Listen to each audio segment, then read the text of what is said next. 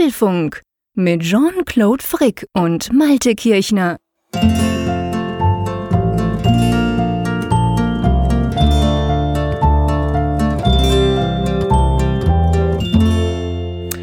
Herzlich willkommen zum Apfelfunk, dem Podcast rund um Apfelthemen. Ganz konkret geht es um die Folge 84, aufgenommen am Mittwoch, dem 4. Oktober, am Abend spät, wie immer. Auf der anderen Seite ist der Malte Kirchner an der Nordsee, glaube ich, ein aufziehender Sturm kündigt sich bei dir an, hast du mir vorhin ja, gesagt. Ja, soll stürmisch werden. In der Nacht geht es dann schon los und der Regen, vor allem, der macht mir so ein bisschen Sorgen, dass es nämlich hier plätschern könnte, während wir so schön reden.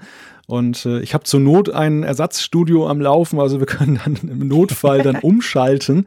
Aber ich will mal hoffen, dass es nicht dazu kommt. Also aus dem Nähkästchen geplaudert, ich studiere ja auch mal den Wetterbericht, bevor wir Apfelfunk aufnehmen. Das ist sehr lustig. Das mache ich zum Beispiel gar nicht, obwohl ich auch unter dem Dach sitze. Gut, ich könnte jetzt sagen, die Dächer in der Schweiz sind natürlich viel besser, da hört man nichts. Das stimmt aber nicht. Also wenn es bei uns mal so richtig stürmt, aber es ist natürlich klar, ich meine, wir haben nicht die gleichen Stürme wie ihr an der Nordsee. Aber nichtsdestotrotz, lieber Malte, weißt du, dass du schuld bist, dass ich bis vor fünf Minuten noch ziemlich übermüdet war? Aha, ich bin gespannt. Ja. Und zwar, ähm, es ist natürlich so, sobald wir die Mikrofone öffnen für den Apfelfunk, verfliegt das immer wieder. Das geht uns ja beiden so, völlig egal, wie wir eigentlich vorher noch äh, quasi konditionell zugegen sind. Sobald das losgeht, ist dann alles wieder top. Aber äh, wegen dir musste ich gestern ganz lange Netflix gucken. lass mich raten. genau, lass dich raten. Tu du erraten. Ähm, ja, warum wohl? Vielleicht hat es was mit einer Star Trek-Serie zu tun. Genau, und mit dem Trackcaster, weil, liebe Hörerinnen und Hörer, ihr wisst das ja wahrscheinlich, der liebe Malte macht ja noch einen zweiten Podcast, den Trackcast, den werden wir verlinken und in der neuesten Folge von dem haben sie eben über diese neue ähm, Star Trek-Serie auf Netflix gesprochen und ich gebe zu, ich bin gar kein Trekkie, habe mit Science Fiction immer so ein bisschen meine liebe Mühe. Einerseits bin ich immer ganz fasziniert, andererseits irgendwie denke ich immer so, ja, hm, ist doch zu weit weg vom, vom normalen Leben. Auf jeden Fall habe ich mal kurz reingeguckt, ja, und wie das so ist bei Netflix, wenn sie es gut machen, da die ja nur 45 Minuten gehen, da denkst du so um Viertel nach elf, ach komm, eine gucke ich noch und dann denkst du, ist eigentlich erst zwölf, ja, komm, äh, lange Rede, kurzer Sinn, es wurde ziemlich spät am Dienstagabend bei mir und da bist natürlich nur du schuld, aber keine Angst, liebe Leute, wir werden jetzt nicht über ähm, Star Trek und Co. sprechen, dafür empfehle ich euch ganz klar natürlich den Trackcaster, ganz klasse Podcast, sondern wir sprechen über Apple-Themen und vor allem, wir sprechen eigentlich, man könnte sagen, Apfelfunk 84 ist ein Wartungsupdate. ein schöner Oberbegriff für diese Folge. Ja, das stimmt. Also ich bin erstmal beruhigt, dass wir nicht über Star Trek sprechen, denn darüber habe ich ja nun zweieinhalb Stunden gesprochen, erst am Sonntagabend. Und wir nehmen das auf am Mittwochabend, 4. Oktober. Wir sind schon im Oktober angelangt und es gibt eine ganze Menge ja, Wartungsupdates, über die wir sprechen wollen. Ein erstes Update, das ist eigentlich weniger Wartung, aber vielleicht ja doch, sprechen wir drüber. macOS High Sierra ist jetzt endlich veröffentlicht worden. Genau, dann gab es diverse iOS-Updates, also be beziehungsweise konkret iOS 11 Updates, da werden wir auch drüber sprechen. Ja, lange erwartet. Die Watch äh, hat jetzt auch das erste Update bekommen, die 4.0.1. Die fixt nämlich einen Bug, der bei den Reviews dann in die Kritik geraten ist. Genau, und diese LTE Apple Watch ähm, Series 3, die gibt's ja nicht bei allen Providern. Das dürfte wahrscheinlich auch so bleiben. Darum werden wir auch darüber sprechen. Und dann werfen wir einen Blick voraus, denn es sind schon die nächsten Updates in die Beta gegangen, iOS 11.1 allen voran. Wir gucken mal drauf, was da dran ist und was euch erwartet. Genau, und wir gucken auch dran, warum das iPhone 10 mit seiner True Depth Technik um Jahre der Konkurrenz voraus sein soll. Konnte man verschiedene Berichte diese Woche lesen. Das werden wir mal ein bisschen genauer analysieren. Ja, and the winner ist Samsung beim iPhone 10. Das ist ganz witzig. Die verdienen eine, ja, eine Menge Geld daran. Und warum das so ist, das beleuchten wir. Genau, und dann ganz aktuell reingetröpfelt, heute, wo wir das aufnehmen, eben am 4. Oktober, hat Sonos in New York ein Event gemacht, ein sehr spannendes Event. Sonos, ihr wisst das, das sind die Lautsprecher, da haben wir schon oft drüber gesprochen. Die kommen näher ans Apple-Universum ran, freut mich persönlich extrem, da werden wir auch drüber sprechen. Was hat das iPhone mit dem UKW-Radio zu tun? Das ist eine ganz witzige Debatte, die in den USA stattgefunden hat. Und sie erlaubte uns auch einen Blick unter die Haube mit einem, ja, mit einer Erkenntnis, die für mich auch relativ neu war. Was genau? Dazu ja. später mehr. Ganz genau. Und dann ähm, hat der Malte sein komplettes Haus neu mit IKEA-Möbeln ausgestattet, zumindest virtuell. Wir sprechen über die IKEA AR-App. Genau. Und dann haben wir natürlich noch eine Umfrage der Woche für euch. Und ja, ich glaube, Zuschriften, das sieht heute eher schattig aus, obwohl wir da. sieht eher ja, schlecht aus. obwohl wir da wieder sehr viel schöne Sachen bekommen haben. Also das Lesen ist ja alleine immer schon ein Genuss. Definitiv. Wir haben ja in der letzten Ferienfolge, sage ich mal, wo ich ja im Süden von Frankreich die Beine ins Wasser des Mittelmeers gehalten habe, haben wir einiges Feedback machen können. Es kam aber schon wieder ganz viel rein. Das ist wirklich klasse. Das freut mich riesig. Aber eben, ihr seht, drum hat sich natürlich auch das ein oder andere Thema jetzt hier verfangen, weil wir einfach jetzt quasi zehn Tage mehr oder weniger ähm, äh, zwar online waren immer, aber halt nicht ganz aktuell. Drum ähm, tun wir das jetzt nachholen sozusagen. Ja, am, ich glaube am Dienstag, gell, das war wirklich in meinen Ferien. Letzte Woche kam macOS High Sierra endlich raus, wurde veröffentlicht, eine Woche nach iOS 11. Ich nehme mal an, du hast schon deine Mac-Gerätschaften aktualisiert, oder? Alle, alle. Ja, etwas anderes hätte ich von dir auch nicht erwartet. Wir sind hier beim Apfelfunk. Aber auf jeden Fall ist dir irgendwas aufgefallen, so erstes Feedback? Wenig. Also es ist ja wirklich mhm. äh, schon eher ein Wartungsupdate. Das meiste, was da stattgefunden hat, äh, findet unter der Haube statt.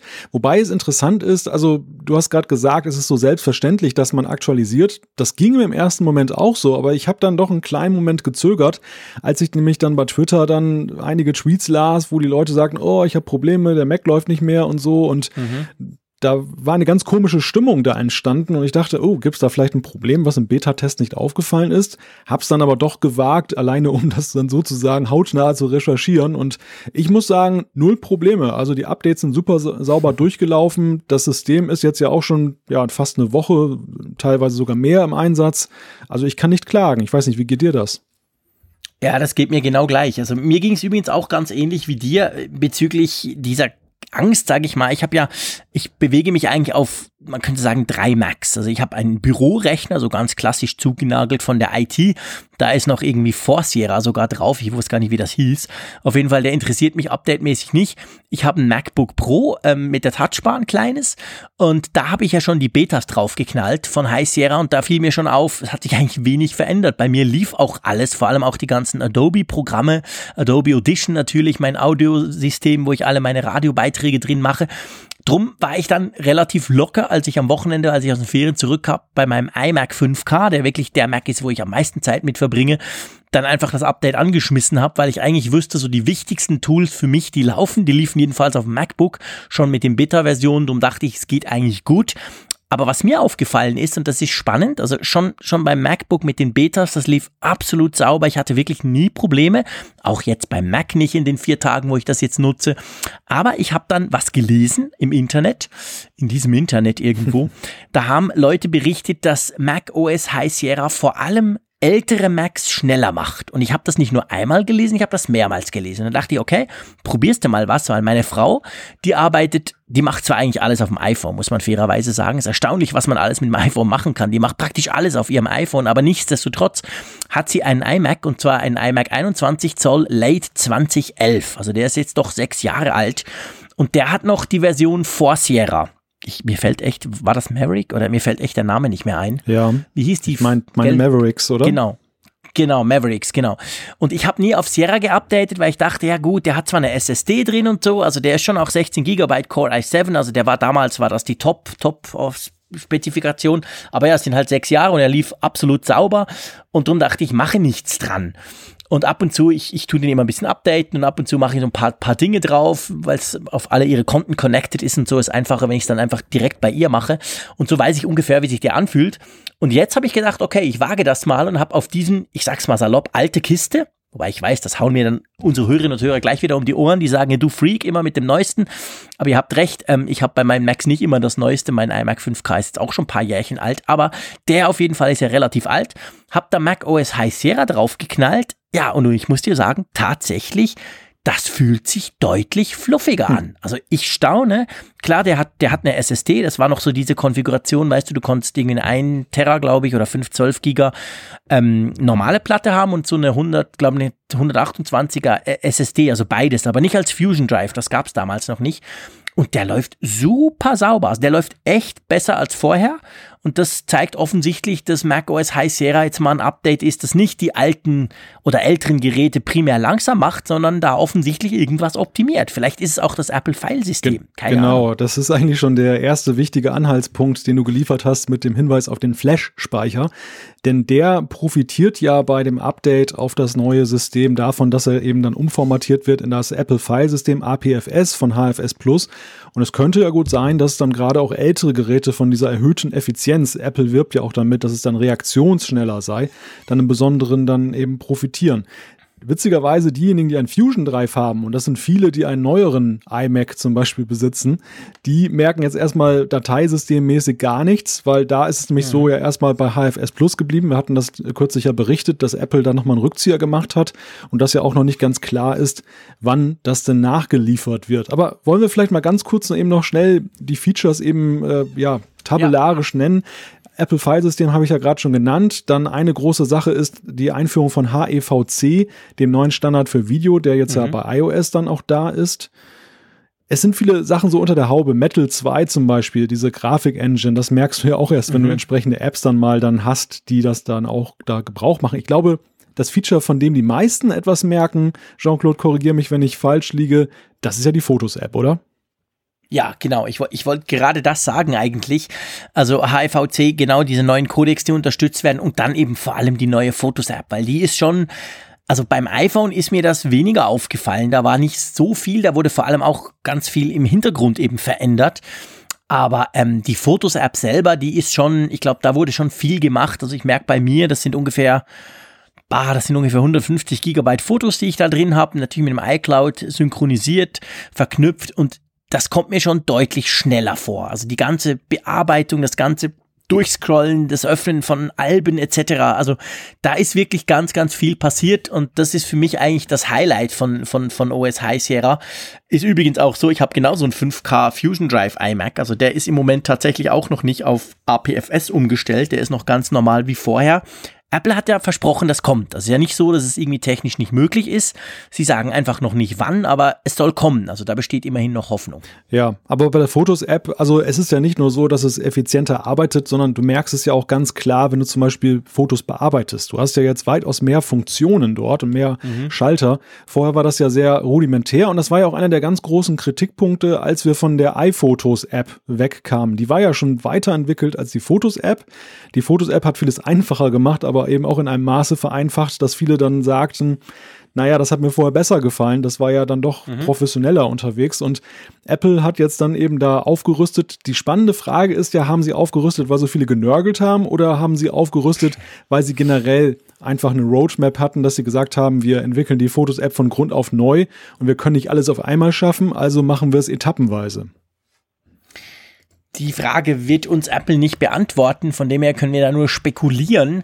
Aber ich glaube schon auch, wir haben ja schon in verschiedenen Folgen über so ein bisschen das, ich sag mal in Anführungszeichen, neue Apple gesprochen, das eben ganz anders auch auf Feedback reagiert, als das noch vor ein paar Jahren der Fall war. Und ich denke, ich könnte mir schon vorstellen, dass genau der Punkt, weil ich meine, seien wir ehrlich, die Fotos-App, also quasi der Wechsel von iPhoto auf die Fotos-App, der war großmehrheitlich, wurde der, behaupte ich mal, negativ aufgenommen. Da kam extrem viel negatives Feedback über lange Zeit immer. Und ich könnte mir schon vorstellen, dass Apple das dann relativ schnell auch aufgenommen hat, aber es ist halt eben nicht so einfach, das alles von heute auf morgen softwaremäßig umzusetzen. Das weißt du besser als ich als Programmierer. Oh ja. Und jetzt eben ähm, war offensichtlich die Zeit reif, zusammen dann noch mit diesen neuen Formaten. Vielleicht eine kleine Klammer, wie bist du eigentlich mit den neuen Formaten zufrieden? Also ich sage das jetzt natürlich, weil ich war in Südfrankreich, habe ungefähr 400 Fotos geschossen, alle mit dem iPhone 8 Plus, alle nur mit den neuen Formaten und ich bin super happy damit. Ich muss dir sagen, ich habe es ehrlich gesagt noch gar nicht so gemerkt, mhm. dass da so ein riesiger Unterschied ist. Also ja, vielleicht merkt man das dann bei bestimmten Bildern, aber ich hatte jetzt ja auch vorher nicht das Gefühl, dass sie grundsätzlich schlecht waren. Und nein, nein, also ich, ich meine auch, also mir geht es vor allem um den Platz. Das ist mir echt aufgefallen, weil ich ja. weiß ungefähr, wenn ich in den Ferien bin und wenn ich so happy bin, wenn es mir so gefällt und ein neues iPhone, dann weiß ich, wie exzessiv ich dann knipse. Und ich weiß auch, dass man das normalerweise relativ schnell dann merkt, auch wenn ich immer die ganz großen Speichervarianten beim iPhone habe. Aber man merkt halt, man sieht halt und denkt, oh, boah, das waren wieder ein paar Fotos. Und das ist mir schon aufgefallen. Also man kann, man kann so über die Bank sagen, das Ding, die brauchen ungefähr halb so viel Platz noch. Ist schon erstaunlich und mir zumindest fällt wirklich definitiv überhaupt nichts auf. Egal, ob ich es auf meinem 5K iMac nachher angucke in Großauflösung oder auf dem iPhone-Screen. Die Bilder sehen genau gleich aus wie vorher. Die, ja. sind, die sind perfekt, sage ich mal. Also von dem her gesehen, eigentlich finde ich, ist das ein echter Gewinn, gerade für die, die jetzt nicht die 256er Version haben, sondern zum Beispiel eine 64er Gigabyte Version und trotzdem viele Fotos machen. Also das ist ein, finde ich, völlig willkommener Platzgewinn, den du da also beziehungsweise eine Ersparnis. Du brauchst halt weniger Platz für deine neu aufgenommenen Fotos. Das, das trägt der Entwicklung Rechnung, dass eben das iPhone ein Fotodevice zunehmend geworden ist und dann eben auch dann wesentlich exzessiver genutzt wird und ähm, ja, bietet dann mehr Speicher, genauso eben, eben ja auch auf dem Mac, wenn du es dann weiterverarbeitest. Vielleicht noch kurz ein mhm. Gedanke zu der Frage, ähm, die ich ja aufgeworfen habe, ist das jetzt eine Reaktion auf die Kritik oder ist es ein Plan gewesen bei Apple? Ich glaube beides. Also wenn man sich das genau anguckt, man entdeckt Features, die einerseits äh, damals in der Kritik im Fokus standen, aber man sieht eben auch einiges, wo ich jetzt behaupten würde, dass das keiner jetzt so vermisst hat, aber wo Apple einfach Akzente setzt. Und ich denke, ihr ja. Plan war es ja auch nie, die Fotos-App da in die Welt zu setzen und nie wieder was dran zu machen, sondern die hatten Nein. schon eine Vorstellung, was sie damit wollen. Ja, und ich glaube, du, du hast völlig recht. Und vor allem, ich meine, wir dürfen eben nicht vergessen, ich habe das vorhin so ein bisschen salopp gesagt, aber das ist unglaublich komplex, so eine App zu entwickeln. Vor allem so Bearbeitungsfunktionen. Ich meine, das muss ja dann auch funktionieren. Das darf ja nicht irgendwie, ja, es darf nicht irgendeinen Filter nur drüber legen, sondern du musst halt schon in die Tiefe gehen. Und ich kann mir sehr gut vorstellen, dass man das halt nicht von heute auf morgen aus dem Boden stampft quasi und dass das halt eine gewisse Zeit auch braucht. Und also ich bin auf jeden Fall, lange Rede, kurzer Sinn, mit der Fotos-App extrem zufrieden sage aber auch, ich weiß nicht, wie es dir geht, aber sonst an und für sich merkt man ja so arg viel nicht, oder dass jetzt da irgendwie ein neues Betriebssystem drauf wäre. Es sind Kleinigkeiten. Du merkst es so in der mhm. Notizen-App, du merkst es, wenn du Siri benutzt, Stimmt. an der angeblich etwas natürlicheren Stimme. Siri? Ah, die gibt's auf dem Mac. Ah, gut, dass du mich mal wieder. Du merkst es aber natürlich vor allem auch im Safari-Browser, weil jetzt dieses automatische Abspielen von Videos ja. unterbunden wird. Und es sind so kleine Finessen, also gemessen an Updates der Vergangenheit. Wir haben ja in der Vergangenheit Updates von macOS gesehen, die waren ja wirklich gewaltig. Da, da hattest du ganz andere Schriften, da hattest du ein anderes Erscheinungsbild. Ja, genau. Und all das steckt in High Sierra nicht. Also der Name ist schon mit Bedacht und gut gewählt, weil es eigentlich Sierra ist mit so ein bisschen was obendrauf, also High Sierra. Ja, genau, ist eigentlich eine Art Service Pack, wobei Service Pack tönt dann schon auch sehr negativ und den Eindruck möchte ich nicht. Also es ist, es, es passiert schon viel, aber halt nicht so ganz die, die ganz offensichtlichen Geschichten. Ja, auf jeden Fall, aber ich, ich, ich möchte eigentlich noch mal sagen, und ich glaube, da lehne ich mich nicht allzu weit aus dem Fenster raus, das Update kann man an und für sich guten Gewissens installieren, selbst auf älteren Macs, oder? Ich sehe da auch keine Einwände. Also man sollte ja sowieso seine Systeme einigermaßen aktuell halten, weil ja auch immer da Bugfixes drin stecken, die der Sicherheit dienen. Aber grundsätzlich, mhm. ja, ich befürworte es eigentlich, weil die Verbesserungen sind für den Nutzer gut, wenn man sie merkt und ansonsten wird nichts schlechter auf den ersten Blick. Also warum denn nicht? Ja, genau. So, wollen wir High Sierra mal ähm, abhaken in dem Sinn, wenn uns noch Sachen auffallen, werden wir die natürlich auch in Zukunft immer mal wieder einflechten hier im Apfelfunk. Ähm, ja, lasst uns mal zu iOS 11.0. Punkt. Letzte Woche 1, diese Woche 2. Also schon das zweite Update, glaube ich, in drei Wochen. Das äh, war schon länger nicht mehr der Fall, würde ich mal sagen. Also ich habe tatsächlich in den Ferien über Rooming mir 200 Megabyte runtergeladen für iOS 11.0.1, welches ja letzte Woche rauskam. Ganz einfach, weil ich sag's jetzt schon mal voraus, mein iPhone 8 Plus, ich bin unglaublich zufrieden damit, vor allem die Kamera ist hammer hammer, aber da werden wir ein andermal drüber sprechen, aber mir ist schon auch aufgefallen, das Ding ist äh, nicht so stabil. Also ganz ehrlich gesagt, ich kam von einem iPhone 7 Plus Natürlich dann auch mit iOS 11 Beta, letzte Goldmaster, irgendwas drauf. Und der Wechsel jetzt aufs iPhone 8, kurz vor meinen Ferien, ähm, das ist mir aufgefallen. Also da hat ab und zu mal was geklemmt, da stürzte ab und zu mal was ab. Das Ding hat tatsächlich auch zweimal einfach so gerebootet, weißt du, so zack, schwarzer Screen, Apple-Logo, zack, bist du wieder da. Und darum habe ich dann in den Ferien gefunden, ja komm, es kann nur besser werden und habe mir dann wirklich in den Ferien 11.01 runtergeladen. Ja, und gestern kam schon 11.02. Klär mal auf. Ja, 1102 trägt vor allem dem Umstand Rechnung, dass einige iPhone 8 und iPhone 8 Plus wohl knackende Geräusche hatten. Das steht auch offiziell so in den Release Notes drin. Mhm. Und dieses Problem wird damit behoben. Das ist ja augenscheinlich ein Softwareproblem gewesen, dass dann eben wie Geräusche entstanden sind. Und in Version 1 oder Punkt 1, ich glaube, das hat bei vielen, die darüber geklagt haben, Akkuprobleme gelöst. Also es gab wohl auch bei einigen mhm. eine relativ schnelle Entladung von den Geräten, da aber, glaube ich, geräteübergreifend. Kurioserweise überhaupt nicht im Beta-Test aufgefallen. Also es ist auch interessant, obwohl Apple ja mit Public Beta jetzt mittlerweile so breit gefächerten Beta-Test macht, passieren immer wieder mhm. Dinge, die dann auch ja einen gewissen Massencharakter dann entwickeln. Also ist ja jetzt anscheinend nicht so ein Randgruppenproblem, sonst würden sie es ja nicht so nee. in Priorität behandeln. Ja, und ja. das führte eben dazu, dass sie dann in kürzester Zeit zwei Punkt-Releases rausbrachten. Man muss ja dazu sagen, das ist ja schon irgendwie etwas Besonderes, denn wir, die wir die Betas nutzen, wir kennen das ja. Also während der Beta-Wochen ist ja so, jede Woche müssen wir mal eben so ein äh, halbes Gigabyte an Daten rüberschaufeln genau. und dann ist unser Gerät mal eine Stunde, naja, überspitzt gesagt, das ist ja die Apple Watch, aber die, das iPhone, eine Viertelstunde kann man sagen, ist es schon lahmgelegt mit diesem Update-Vorgang. Aber dass dann alle Nutzer eben ständig updaten müssen. Ich glaube, das, das ist bei Apple, da ist schon eine Hemmschwelle, sowas dann zu machen, weil das ja auch von einigen dann durchaus als Belastung empfunden werden kann, wenn an einer Tour immer Update-Meldungen sind und dann im Wochenrhythmus da was passieren muss. Also da gibt es, glaube ich, schon gewichtige Gründe, dass sie zu solchen Maßnahmen greifen. Ja, definitiv. Also das macht Apple nicht zum Spaß. Das machen sie, salopp gesagt, vielleicht zum Spaß während der Beta-Phase. Aber ähm, ich glaube auch. Also da wurden tatsächlich heftige Bugs gefixt. Also bei mir war es so, um das vielleicht noch abzuschließen, ich hatte, ich hatte das Gefühl, den Eindruck, dass nach dem 11.01er Update mein iPhone 8 Plus tatsächlich sauberer lief, dass dann eigentlich nichts mehr passiert. Gut, ich habe es natürlich auch, ich war ja schließlich in den Ferien, ich habe es nicht ganz so intensiv bearbeitet, wie ich das normalerweise mache. Also von dem her gesehen, aber hatte ich, hatte das schon geholfen und jetzt gestern habe ich diese 11.02 auch noch aufgespielt da habe ich überhaupt keinen Unterschied bemerkt bisher jetzt. Aber okay, also ich denke schon, da hat Apple im Hintergrund viel gefixt und gerade dieses Knacken, das sie ja sogar in den Release Notes, du hast es beschrieben, selber auch angeben, das hatte ich zum Glück nicht. Ihr wisst, ich telefoniere noch mit meinen Smartphones. Ich mache relativ viele Telefonate und ähm, mir ist das nie aufgefallen beim iPhone 8 Plus. Also von dem her gesehen hatte ich das Problem nicht, aber offensichtlich hatten es einige andere. Ja, jetzt sind wir auf 11.02 schon ja, mal gucken, wie es weitergeht. Ich hoffe nicht in der gleichen äh, Kadenz. Aber witzigerweise, die, die Apple Watch, die hat ja das 4.0, also das 11.01 Update, da hat sie, ist bei der Apple Watch nichts passiert. Die stand nach wie vor auf Watch OS 4. Aber jetzt gerade, und zwar, ich glaube, vor ungefähr zwei Stunden oder so, wir nehmen ja, wie gesagt, am 4. Oktober am Abend auf, kam jetzt das erste Update für WatchOS 4.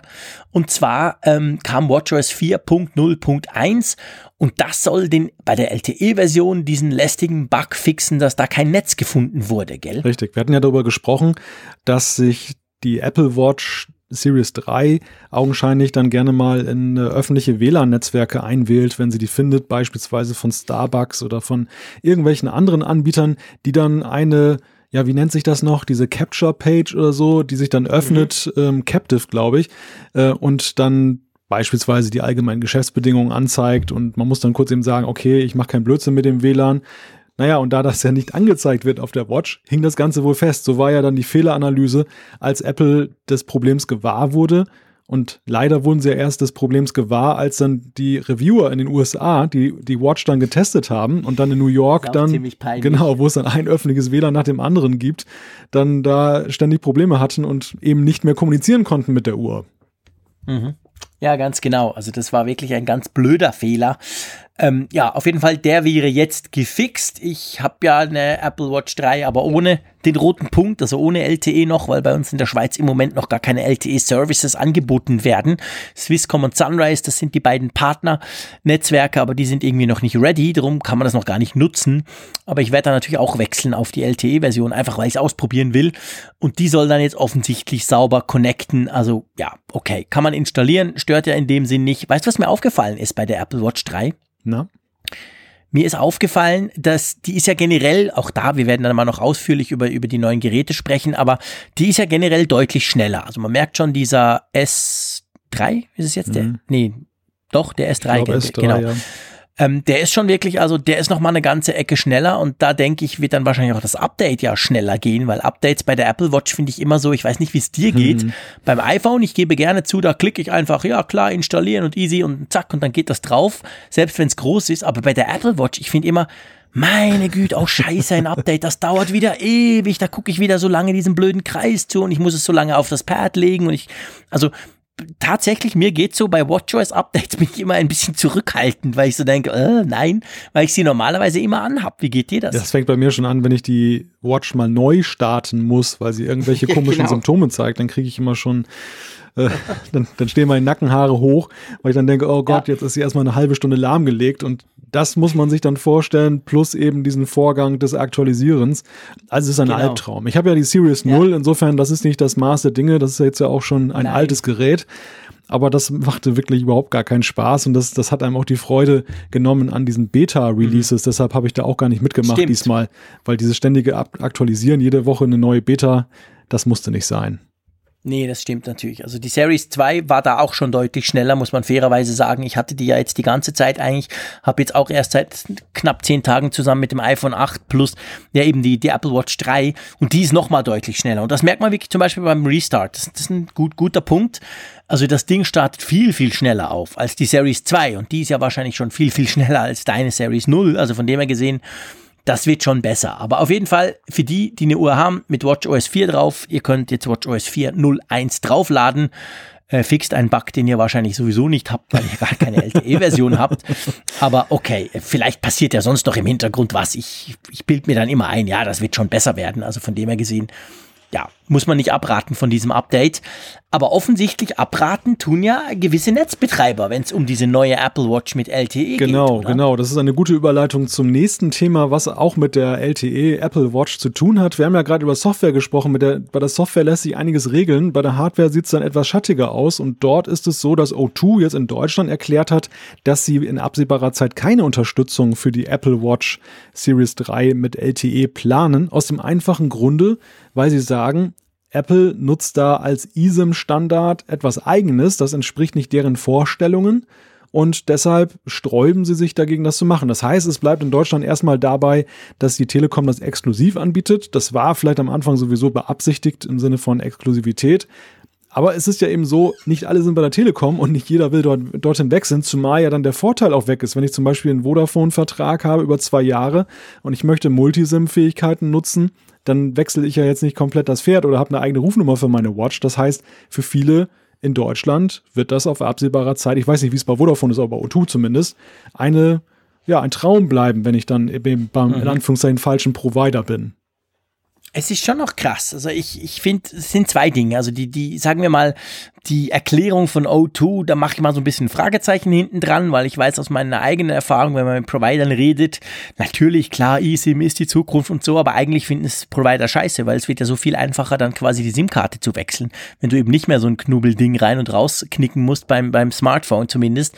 Also von dem her gesehen, lass mir das mal beiseite. Aber was mich schon auch erstaunt, wirklich erstaunt bei Apple, ist, ich meine, das erinnert mich so an die ganz frühen iPhone-Zeiten. Weißt du noch, das erste iPhone und dann auch das iPhone 3G, das erste, das ja dann offiziell äh, zumindest nach Europa ein bisschen breiter kam ähm, die waren ja auch quasi Carrier-locked und eben da gab es meistens pro Land so einen Carrier, der da die Services angeboten hat, bis es dann irgendwann mal aufging und dann alle das gemacht haben.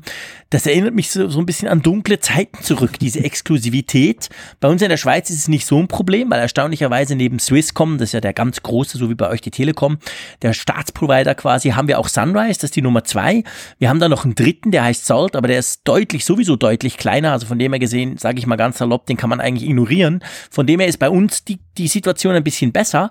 Aber es ist schon erstaunlich, dass da nur mit einem Provider gegangen wird. Oder? Ja, deine Erinnerung ist aber auch ganz richtig, denn es gibt da, denke ich, Parallelen. Ich habe übrigens gerade, während du gesprochen hast, nochmal nachgeschlagen. Vodafone hat auch gesagt, dass sie vorerst keine eSIM-Unterstützung in Deutschland anbieten. Offiziell begründen sie es damit, dass die Nachfrage nicht signifikant hoch sei und falls sich das ändere, dann würden sie dem natürlich dann auch Rechnung tragen. Aber das zugrunde liegende Problem ist, glaube ich, ein anderes. Und das war, deshalb passt die Parallele zum ersten iPhone so wunderbar.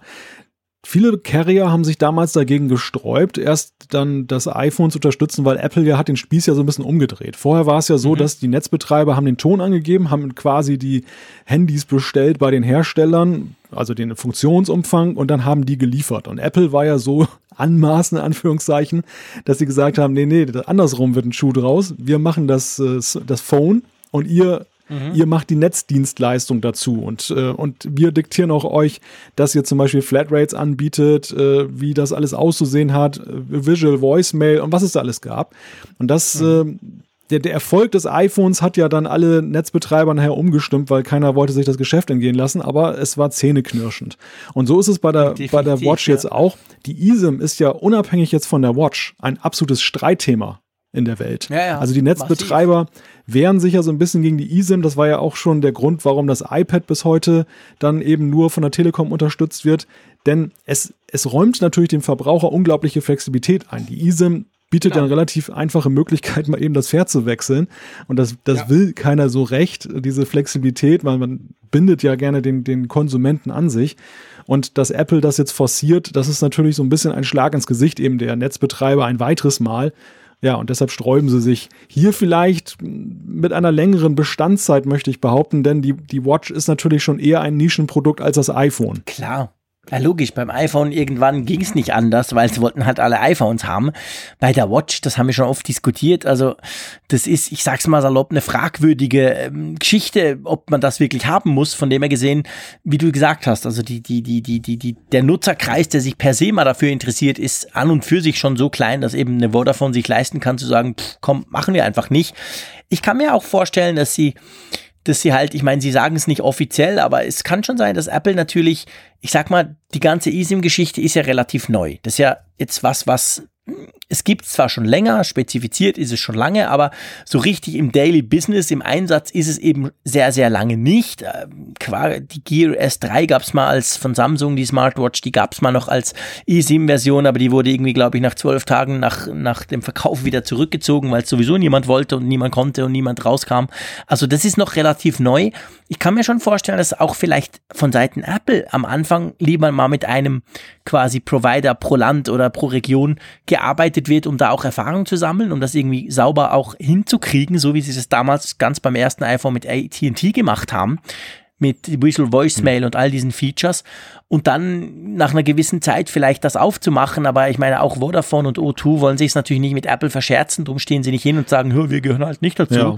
sondern sie lassen sich halt irgend so eine tolle Erklärung einfallen. Ja, ich glaube, da ist was dran. Also du hast recht. Das ist der Vorteil für Apple ist natürlich beim Start eines Produkts, dass dann eben der Netzbetreiber, der das große losgezogen hat, dann mhm. natürlich mhm. stolz wie Bolle ist und dann dementsprechend genau. natürlich auch sein Marketing-Etat für dieses Produkt deutlich erhöht. Also eine Prominenz verschafft, die es so nicht geben würde, wenn es alle hätten. Ja. Gleichzeitig hat Apple natürlich langfristig eher, eher ein Interesse, dass alle das supporten, weil dann natürlich der Nutzerkreis größer ist. Klar. Ich glaube, das Problem, das dem aber zugrunde liegt, so im Konflikt Apple-Netzbetreiber, ist natürlich auch das, dass Apple andere Interessen hat als die Netzbetreiber. Die Netzbetreiber, ja. wie gesagt, wollen vor allem langfristige Kundenbindung. Apple muss es ja eigentlich eher darum gehen, eine bestmögliche Netzversorgung anzubieten.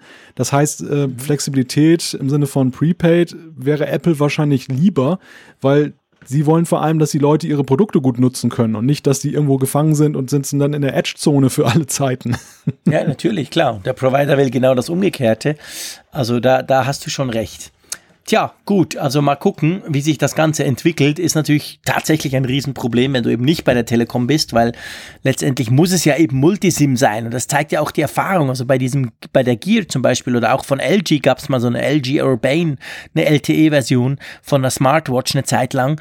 Und da waren ja auch die Provider haben so versucht mit einer eigenen Nummer. Und ich meine, es war ja totaler Quatsch. Niemand schickt große E-Mails oder liest Webseiten auf der Uhr, aber wenn schon dann telefonieren und schnell SMS kriegen, aber das hat nicht funktioniert, weil du eine eigene Nummer Nummer hattest, diese Services verschwanden zumindest bei uns in der Schweiz dann ganz schnell wieder. Also der Witz ist natürlich eben, dass du die gleiche Nummer nutzen kannst.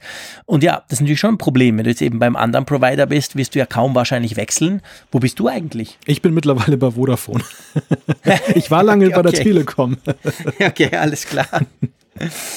Ja gut, wir schauen mal, wie sich das entwickelt und ähm, würde ich sagen, wir gehen zum nächsten Thema über. Ja Nämlich, äh, ja, wir haben vorhin gesprochen von Wartungsupdates, von neuen Versionen und ja, es gibt ja auch, also es geht ja weiter. Es gibt Beta-Versionen, die iOS 11.1, glaube ich, und WatchOS 4.1, gell? Genau. Und ich habe gesehen mit Schrecken, dass mein iPad Pro, mein 10,5er iPad Pro, hat sich irgendwie iOS 11 Punkt 1 geschnappt. Da ist wahrscheinlich das Beta-Zertifikat noch drauf. Ich habe es gar nicht gemerkt. Ich habe das heute mal geguckt, dachte, ah, ich muss noch iOS 11.02 drauf tun. Da sage ich 11.1. Okay, das hat sich wahrscheinlich die Beta gezogen. Ja, ja, wir als äh, Ratgeber und Lebenshilfe-Podcast können an dieser Stelle auch sagen, wenn ihr das jetzt auch als Problem empfindet, dann guckt einfach mal unter Einstellungen allgemein und dann Profile.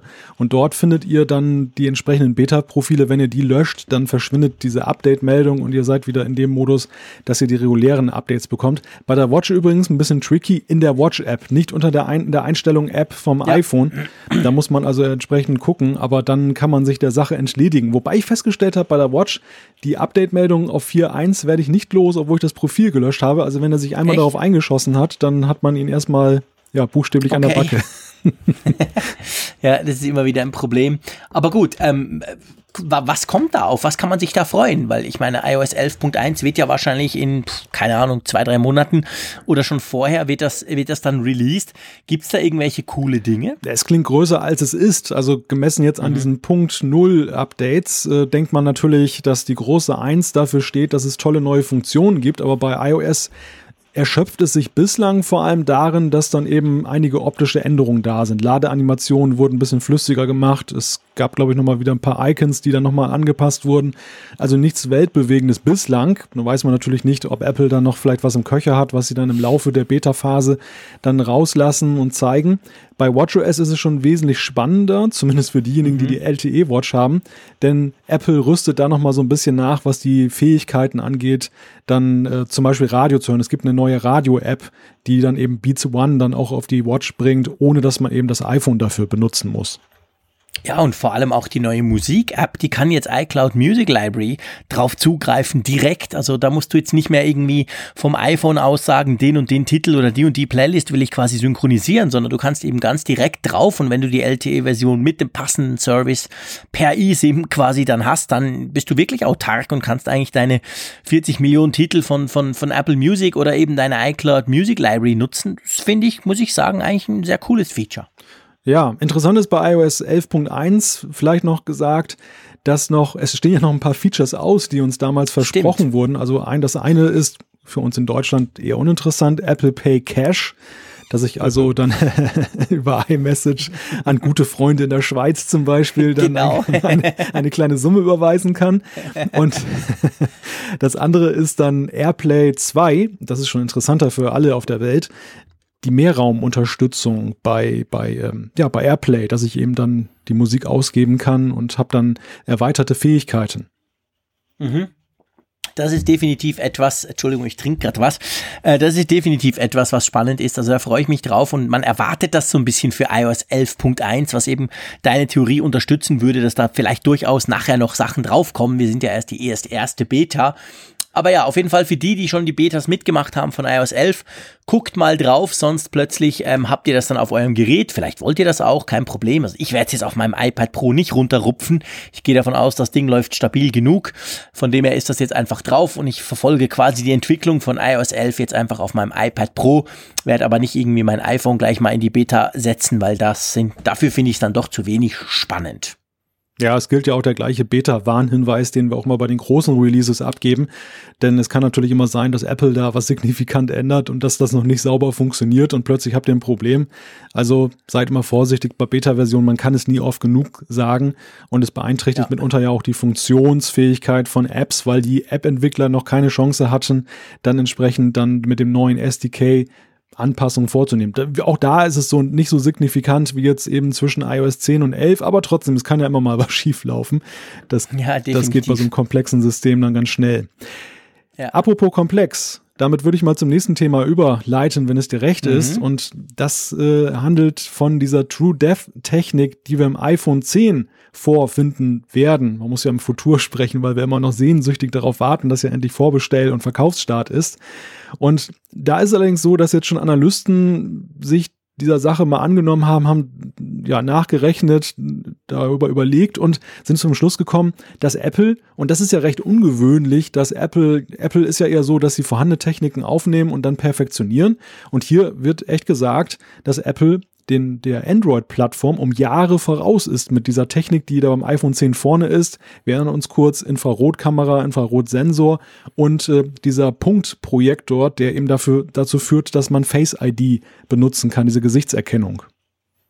Ja, genau. Also das ist ja ein hochkomplexes System, das wusste man schon oder hat man zumindest schon erwartet. Und jetzt geht man eben so ein bisschen davon aus, ähm, dass nachdem man sich das genauer angeschaut hat, dass das eben wirklich extrem voraus ist, extrem modern ist, extrem anders auch funktioniert als die anderen Systeme. Ich erinnere noch mal zum Beispiel die Galaxy S8 oder Note 8 ähm, äh, Smartphones von Samsung, die haben ja auch eine Gesichtserkennung, beziehungsweise, ja, die machen das auch, aber die machen es halt mit der Kamera und das ist relativ schlecht gelöst. Und Apple hat das eben ganz anders gemacht.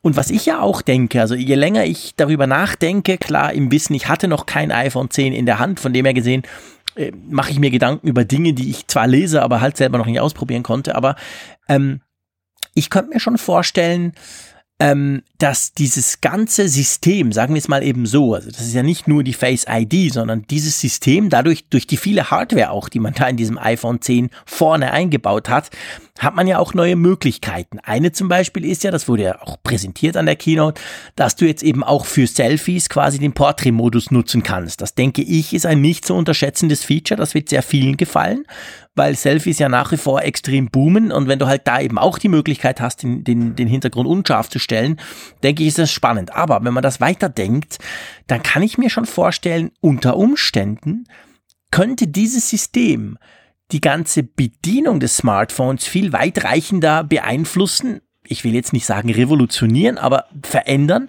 als uns das vielleicht im Moment bewusst ist. Ja. Im Moment denkt man vor allem so an Face ID und eben so ein paar Emoji-Geschichten. Aber ich meine, überleg dir mal, du hörst einen Titel bei Apple Music, der dir nicht gefällt, du ziehst eine Schnute und das iPhone weiß, ups, da hat er jetzt keine Freude, zack, der nächste.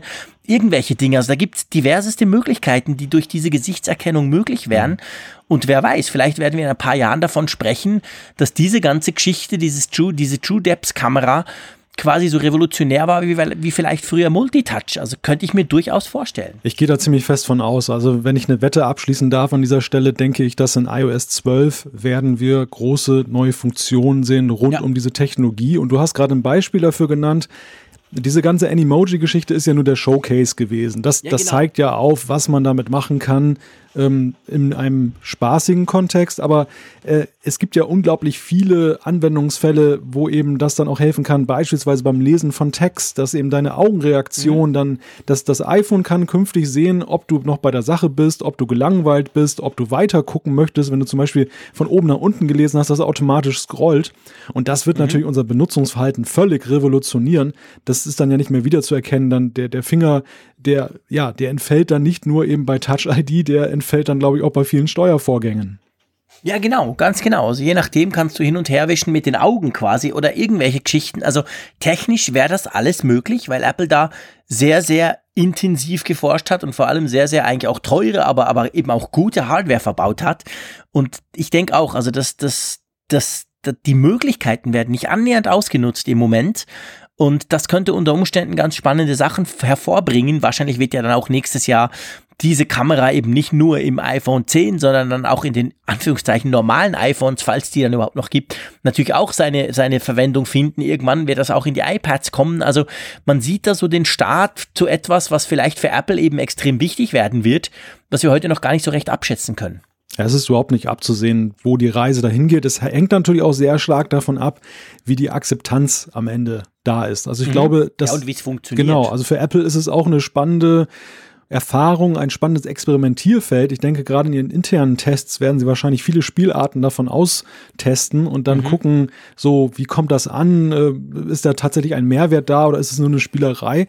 Und am Ende werden wir etwas sehen, wo wir dann sagen, oh, ja, also wir, nicht nur wir werden was sehen, das iPhone wird vor allem etwas sehen und das wird zu interessanten Ergebnissen führen.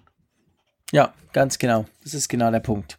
So, dann etwas, was, was sich auch ums iPhone 10 dreht, aber mal von einer ganz anderen Seite beleuchtet, nämlich ähm, man weiß ja, das iPhone, da gab es verschiedene Berichte, soll ungefähr 400, 500 Dollar in der Herstellung kosten. Wir alle wissen, es ist dann deutlich teurer zum Kaufen für uns. Und es ist aber so, dass offensichtlich der ganz große Gewinner, wenn es jetzt um die Kohle geht, die eben Apple zahlen muss, um so ein iPhone 10 gebaut zu kriegen, in dem Fall Samsung ist. ja, das ist sehr amüsant, weil ja immer gesagt wird, dass Apple Samsung die lange Nase zeigt, aber so lang ist die Nase gar nicht, denn auf der anderen Seite nur bis zum Bildschirm, genau. genau. freuen sich die Koreaner dann nämlich auch, wenn über jedes verkaufte iPhone das, das zeigt so diese vielfältigen Verknüpfungen zwischen den Konzernen so wie es ja in der Autoindustrie ja auch der Fall ist, wo man ja auch dann immer sagt, ähm, man geht zu dem Autohersteller X und damit unterstützt man nicht den anderen und in Wirklichkeit ist dann auch irgendein Hardware-Teil eingebaut, was dann entweder der gleiche Zulieferer ist oder es kommt sogar von einer Subfirma des anderen. Ja, 110 ja. US-Dollar.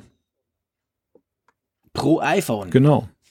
Ja, das ist krass. Das muss man sich mal überlegen. 110 Dollar verdient Samsung dran, dass sie die Bildschirme liefern. Äh, Samsung liefert ja die OLED-Screens, die Displays vom iPhone 10. Da muss man vielleicht sagen, wer, wer sich dessen nicht bewusst ist, ähm, das ist für, also Apple hat da eine sehr gute Wahl getroffen. Samsung gilt branchenweit überall, egal wen du fragst, als die, die halt die besten Screens machen. Das sieht man auch bei den neuen Samsung Smartphones. Das ist einfach ein Traum. Diese, diese Bildschirme sind absolut unerreicht. Ähm, Samsung selber nennt die Super AMOLED, ähm, Apple nennt sie OLED, aber letztendlich kommt das aus der gleichen Küche und das ist eine sehr eine gute Küche, aber auch eine sehr eine teure Küche, könnte man sagen.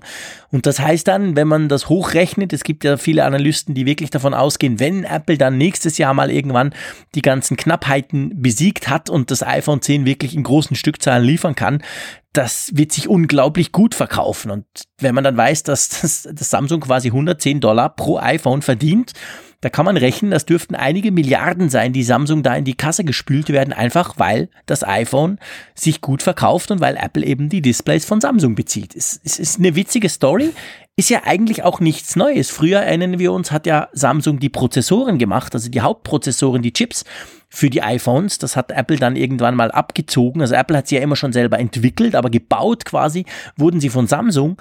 Das wurde dann mal an andere Firmen ausgelagert, aber beim Bildschirm ist es jetzt tatsächlich so, da gibt es einfach keinen anderen. Es gibt niemand, der diesen Standard, natürlich auch in diesen Mengen, muss man ja fairerweise auch sagen. Ich meine, Samsung weiß, wie man Millionen Smartphones baut. Das machen sie selber ja auch. Da gibt es keinen anderen. Also von dem her gesehen war wahrscheinlich Apple schlicht und ergreifend, wenn sie eben OLED verbauen wollten, was sie definitiv wollten, weil es ein großer Schritt ist in der Display-Technologie, da waren sie eigentlich auf Samsung angewiesen, oder? Ja, aus purer Liebe werden sie es wahrscheinlich nicht machen. Nein, wahrscheinlich nicht. Es ist von 4 von vier Milliarden US-Dollar Gesamtvolumen die Rede, wenn man einfach mal hochrechnet, welche Stückzahlen Apple verkauft von den iPhones. Es ist hier die Rede von, ich gucke gerade mal in der Liste, 130 ähm, Millionen Einheiten, also 130 Millionen iPhone 10 Geräten. Und wenn man das hochrechnet, ja. ja. dann machen die einen guten Schnitt da bei, bei Samsung. Aber Apple ist natürlich andererseits auch dafür bekannt, dass sie ja immer schauen, dass sie sich loslösen. Du hast es gerade genannt mit den Chips, also bei den Chips. Ich glaube, Samsung ist da auch immer noch irgendwie involviert manchmal. Aber mhm. äh, Apple hat ja zumindest sich ja völlig gelöst von den Chip-Designs anderer oder von den Zulieferern, indem sie ja eben ja. selber ihre Chips dann da kreieren und ja auch mit beachtlichem Erfolg. Also die gelten ja nun wirklich als sehr ja. federführend und interessanterweise auch korrigiere mich, wenn ich jetzt falsch bin, ich weiß jetzt nicht die genaue Nanometerzahl, aber sie sind ja schon auf einer Nanometergröße, ich glaube 10 oder 14 jetzt gelandet, die ja 10. 10, genau, 10, ja. die Apple, äh, nee, Apple nicht, die Intel ja noch erreichen will. Also sie sind da auch dann in der Branche ja vor den das großen. Das ist so, also das ist so, Intel hat die noch nicht erreicht, äh, Qualcomm hat sie aber schon erreicht, das ist der Qualcomm 835, das ist ja so der, der Top-Smartphone-Chip von diesem Jahr, kann man sagen, der in allen Flagship-Smartphones gibt. Samsung selber verbaut ja beide, einerseits den von Qualcomm, eine amerikanische Firma, andererseits bauen sie selber sogenannte Exynos-Prozessoren, die aber ganz ähnlich funktionieren, auch ähnlich gut sind. Die sind auch schon auf 10 Nanometer.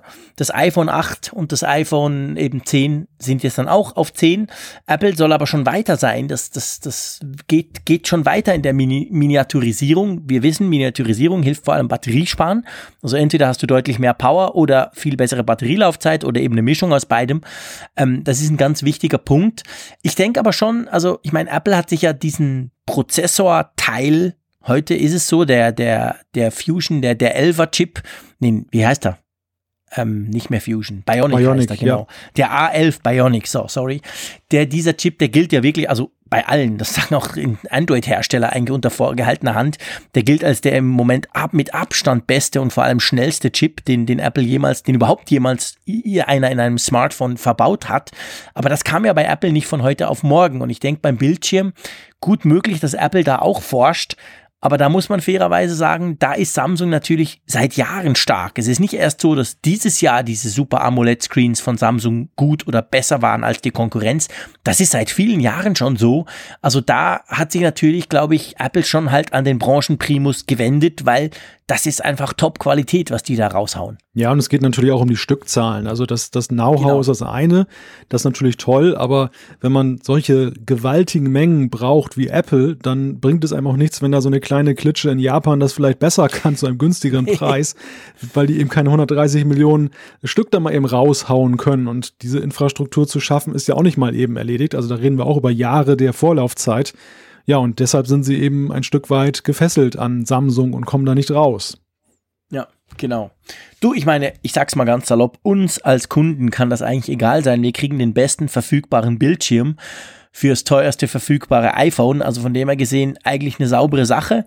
Da ist es mir wurscht, wie viel Apple dafür zahlt. Ähm, ich will einfach den Super Screen und der Super Screen kommt im Moment von Samsung. Mal gucken, wie es in ein paar Jahren aussieht. Aber für mich passt das, oder? Ich denke, die Konsumenten profitieren sowieso indirekt dann auch davon, denn das Know-how, was dann in diesem Bildschirm steckt, das kann dann ja auch wieder in der Konkurrenz verbaut werden. Das heißt, einerseits mhm. kommen Android-Nutzer auch davon in den Genuss. Zugleich ist es aber eben auch so, dass ja Wettbewerb auch dazu führt, dass die Preise, naja, im Falle von Apple nicht sinken werden, aber zumindest jetzt nicht ins Bodenlose nach oben gehen, weil sie ja dann doch auch mal ein bisschen auf den Wettbewerb hin und wieder mal gucken. Und das kann ja nur im Interesse aller sein. Also wir müssen nicht traurig darüber sein als Konsumenten.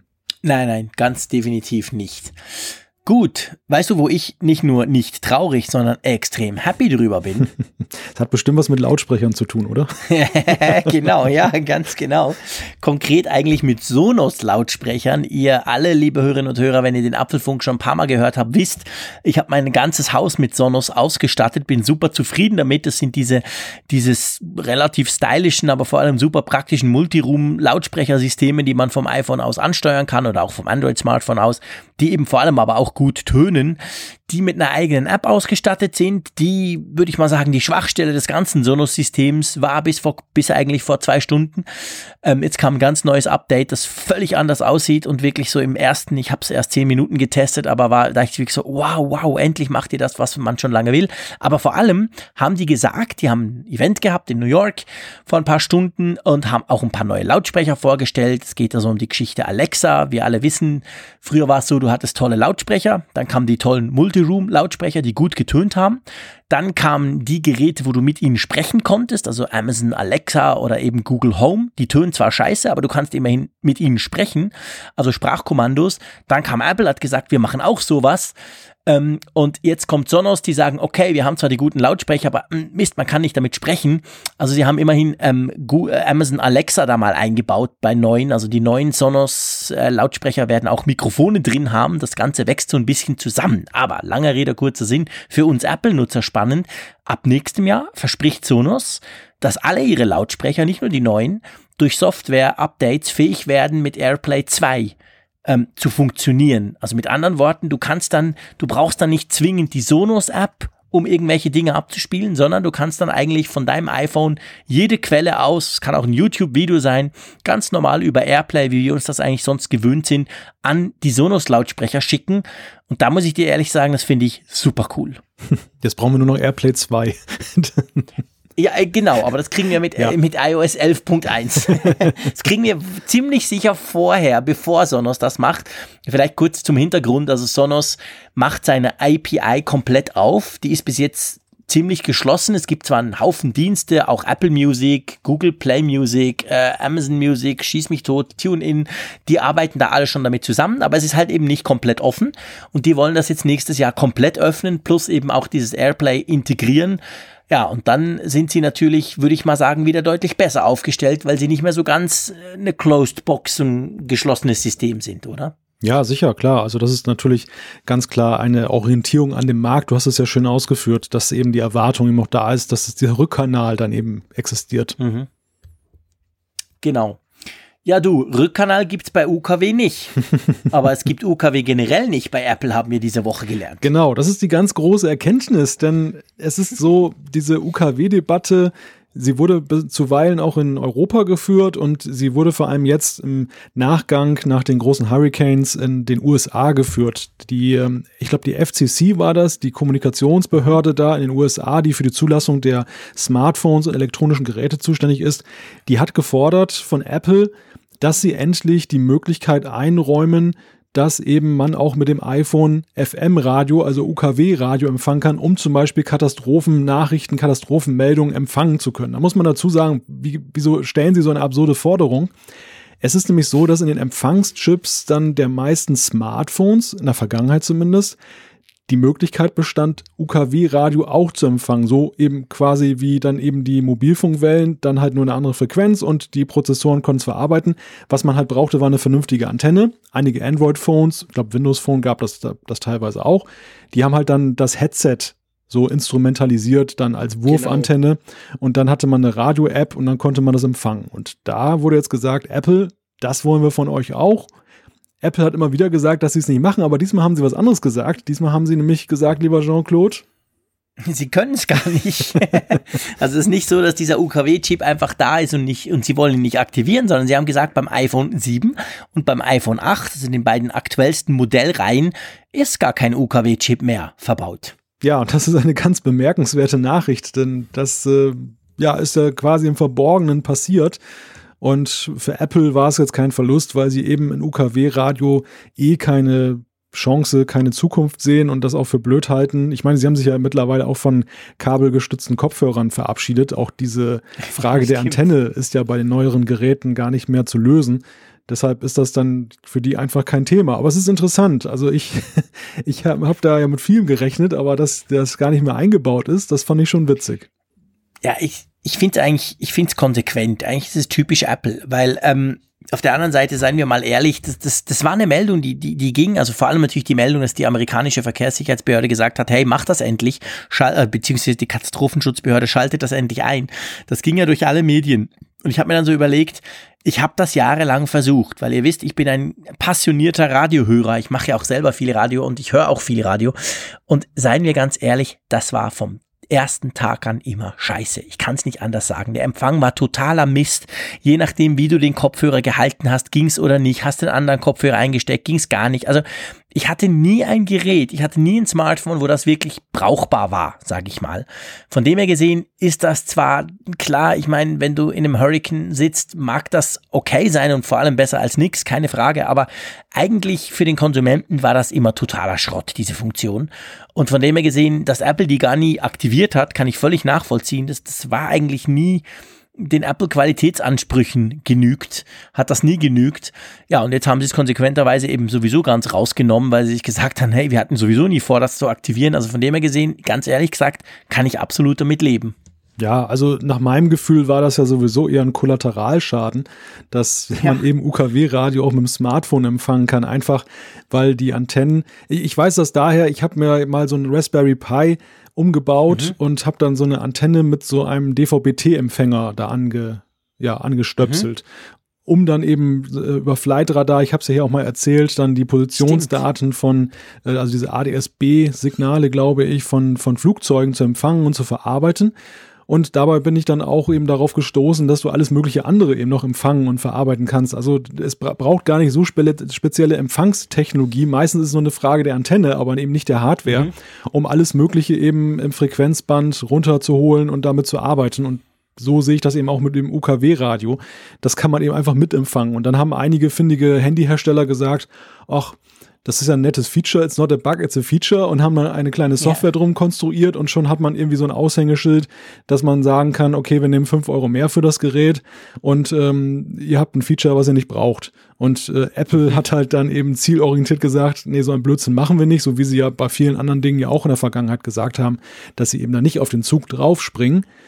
Ja, und deshalb ist es dann auch eben so eine Totgeburt in meinen Augen. Also UKW-Radio auf dem Smartphone, ja, so, so recht hat sich das mir eh nie, äh, eh nie erschlossen, Nein. ob das eigentlich sinnvoll ist. Ich meine, das ist ganz generell, die Diskussion geht ja bei uns jetzt gerade konkret ganz weiter mit DAB auch. Ich meine, das ist ja klar, wir wollen, der Schweiz werden wir FM, also UKW irgendwann mal abschalten, das soll dann durch DAB ersetzt werden, aber DAB geht's ganz ähnlich, das wird von der Technologie überholt. In Zeiten von Flatrates brauche ich kein DAB, ich kann das, ich kann mir das auch so anhören. Also das ist, das ist recht schwierig und das ist auch natürlich schwierig für Katastrophen Datenschutzbehörden, muss man fairerweise auch sagen. Also dieses klassische Broadcast, also ein Sender rauspusten, alle können es hören. Die Zeiten sind einfach ein bisschen vorbei, weil die Leute teilweise gar keine Empfangsgeräte mehr haben. Ich sehe es bei mir zu Hause zum Beispiel.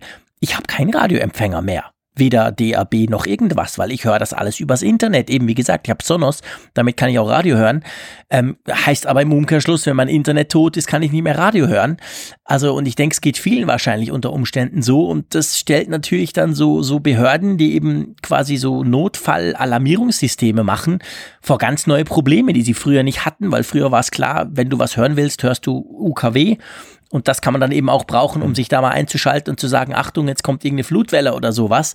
Das ist heute viel schwieriger geworden. Der Vorteil der UKW-Technik ist natürlich für die Behörden, dass die Sender eine deutlich höhere Reichweite haben als genau. Mobilfunk. Genau. Du kannst ja über 100 ja. Kilometer genau. oder mehr teilweise kannst du eben die Signale absenden. Das heißt eben auch von Sendestationen, die noch unter Strom stehen, in Gebiete, die beispielsweise überflutet sind und wo dann der Strom ausgefallen ist. Das ist natürlich ganz klar ein Vorteil, während du hast beim Mobilfunk eine Kleinteiligkeit, die natürlich bedingt, dass du relativ schnell eine hohe, relativ hohe Ausfallquote hast. Ich, ich habe ja. witzigerweise mal in meinem Beruf in äh, so einen Schaltschrank reingucken dürfen von so einem Mobil, von einer Mobilfunkstation, so einem Sendemasten. Mhm.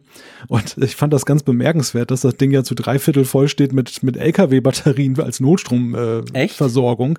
Äh, Und äh, ansonsten ja ganz wenig Technik da drin ist. Also die Vermittlungstechnik ist das kleinste da drin. Mhm. Und ganz einfach aus dem Grunde, weil es da auch Pflichten gibt, seitens der Mobilfunkbetreiber, ja. dass sie eben für eine bestimmte Zeit gewährleisten müssen, dass Stromausfälle kompensiert werden. Aber das ist ein relativ kleines Zeitfenster. Und wenn so ein Hurricane mhm. kommt, dann reden wir ja mal schnell über tagelange äh, Stromausfälle ja. und mit auch Nachfolgeproblemen, die dann wie Überflutung kommen. Und dann ist natürlich ein echtes Problem gegeben, wenn man die Leute nicht mehr vernünftig informieren kann. Also insofern, ich kann auch die andere Seite verstehen, dass man äh, da guckt, welche Möglichkeiten kann man ausschöpfen. Ja, ja, klar. Also eben, ich, ich, ich ich sage, im Mainstream sage ich diesen, diesen Broadcast-Technologien ein nicht schnelles, aber doch langsames Ende voraus. Aber es ist natürlich klar, gerade in diesem ganz spezifischen Fall von Katastrophen, von Alarmierungen etc., ist es natürlich ein ungeschlagen gutes System. Und wir sehen das ja immer wieder, das müssen ja nicht nur Terroranschläge sein oder Hurricanes oder irgendwas, auch sonst, das Mobilfunknetz ist relativ schnell überlastet und auch relativ schnell dann weg. Also wenn wirklich mal was übel schief geht, dann ist das Mobilfunknetz relativ das Erste, das dann zusammenbricht. Also dann nützt dir natürlich dann ein schönes iPhone nix, weil du einfach gar nicht mehr, nicht mehr kommunizieren kannst damit. Also von dem her gesehen, sagen wir es mal so, ich bin froh, stecke ich nicht in, den, in, in diesen Stäben, die das zu entscheiden haben, welche Richtung man da in Zukunft einschlagen will, um eben so Massenalarmierungen oder Informationen versenden zu können, weil das ist recht schwierig geworden. Das war früher einfacher, definitiv.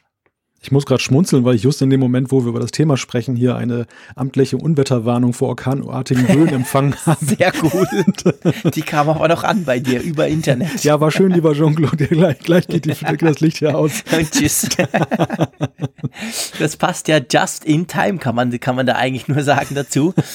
Ähm, ja gut, ich würde vorschlagen, bevor deine Hütte absauft, tun wir doch mal noch gucken, wie sie sich so mit Ikea-Möbeln zustellen ließe. Einverstanden? Ja, für den Wiederaufbau dann.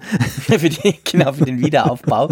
So, Spaß beiseite. Wir sprechen natürlich über AR-Apps und ich würde mal sagen, ich weiß nicht, wie es dir ging, aber so die App, die am meisten, die mir am meisten begegnet ist, auch im Web und auch sogar in Zeitungen überall, das war schon diese, diese, diese IKEA-App, oder? Ja, das ist ja auch kein Wenn's Wunder. Wenn es Thema Augmented Reality geht. Das ist ja auch kein Wunder, weil Apple die IKEA-App ja wie keine andere dann auch dann exponiert hat als Beispiel, mhm. was man damit machen kann.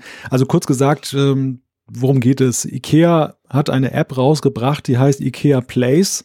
Und ähm, da kann ich dann eben mir aus dem Katalog dann Möbelstücke aussuchen und kann die dann einfach mal virtuell in mein Wohnzimmer oder egal welchen Raum reinstellen.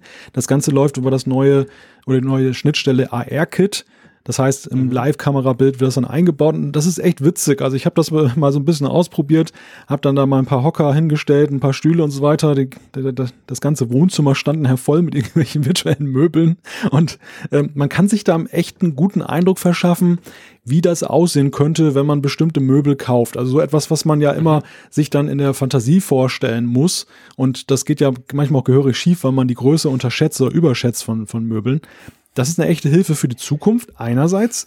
Das andere ist aber auch, und das ähm, finde ich auch bemerkenswert, von allen AR-Apps, die ich bislang gesehen habe, finde ich die IKEA-App eigentlich so am rundesten, muss ich dir sagen. Also ja. diese ganzen, wir hatten ja darüber gesprochen, diese Apps, mit denen ich da irgendwas ausmessen kann, mhm. nice to have.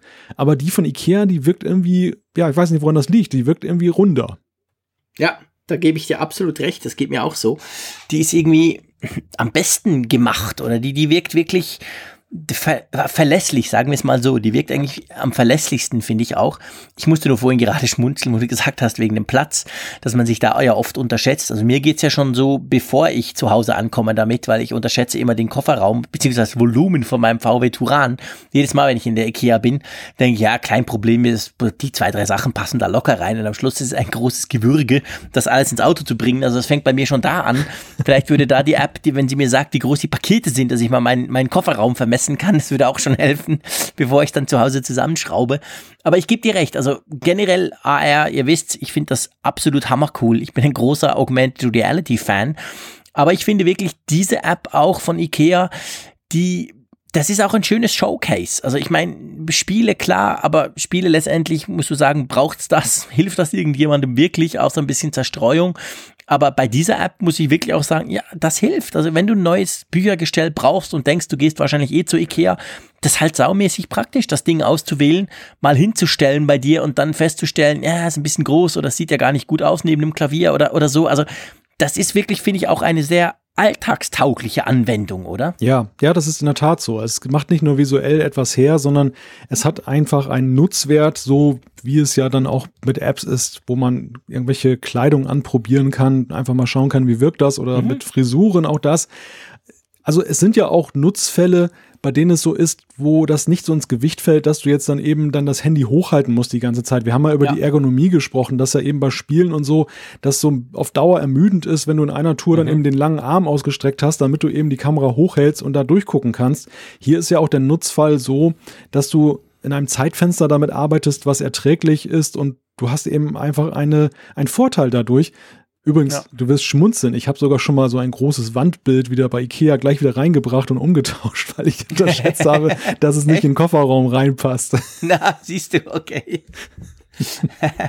ja, bei uns ist es, also ich muss sagen, es ist oft dann auch so, wir, wir gehen, wir denken irgendwie, wir brauchen noch so ein paar Geschirrsachen oder so, die, die wir von Ikea haben und die irgendwie ganz gut gefallen. Dann fahren wir in Ikea mit Kind und Kegel und dann bist du dort und es ist bei Ikea ist es finde ich noch schlimmer als im Mediamarkt oder so. Du, du, du kaufst eigentlich selten nur das, was du weswegen du gefahren bist. Du findest dann noch das eine oder das andere, selbst wenn es nicht so große Dinger sind und dann ist dann eben immer am Schluss denke ich so, ah Mist, hätten wir die Kinder lieber nicht mitgenommen und alles ausgebaut im Turan und am Schluss dann eben fahren wir irgendwie voll zugestellt mit dem ganzen Zeug. Aber ich glaube, ja, das gehört ja bei Ikea auch ein bisschen dazu. Aber sie haben definitiv bewiesen, dass sie, ich sag mal, zukunftssicher in dem Bereich sind, dass sie eben ja ganz früh dabei waren. Das war ja eines der ersten Showcases von Apple selber, ich glaube noch an der WWDC, von dieser kommenden IKEA Augmented Reality App. Ja, und die ist jetzt da, also guckt euch die mal an, auch wenn ihr nicht bei IKEA einkaufen wollt, aber das ist schon nur zum Gucken, was eben möglich ist und wie Augmented Reality funktionieren kann, finde ich, ist das ein definitiv ein gutes, ähm, ja, ein einfach eine gute Sache, eine coole App und ich würde sagen, wir verlinken die in den Show Notes, okay? Ja, wir verlinken in den Show Notes. Und es ist so, ich meine, wir wollen jetzt Ikea jetzt hier nicht über den Klee loben, das ist nicht unsere Intention, aber es ist schon so, dass die eben in letzter Zeit, wir hatten es ja schon mal hier thematisiert, sehr viel ausprobieren in der Richtung eben auch, wie kann man wie kann man digitale Produkte verknüpfen mit dem stationären Einzelhandel? Und das machen sie ja, ja. letzten Endes. Also sie machen ja auch jetzt Online-Shopping-Aktivitäten, das haben wir damals gelernt, dass sie da eben auch jetzt mehr Wert drauf legen und mehr anbieten.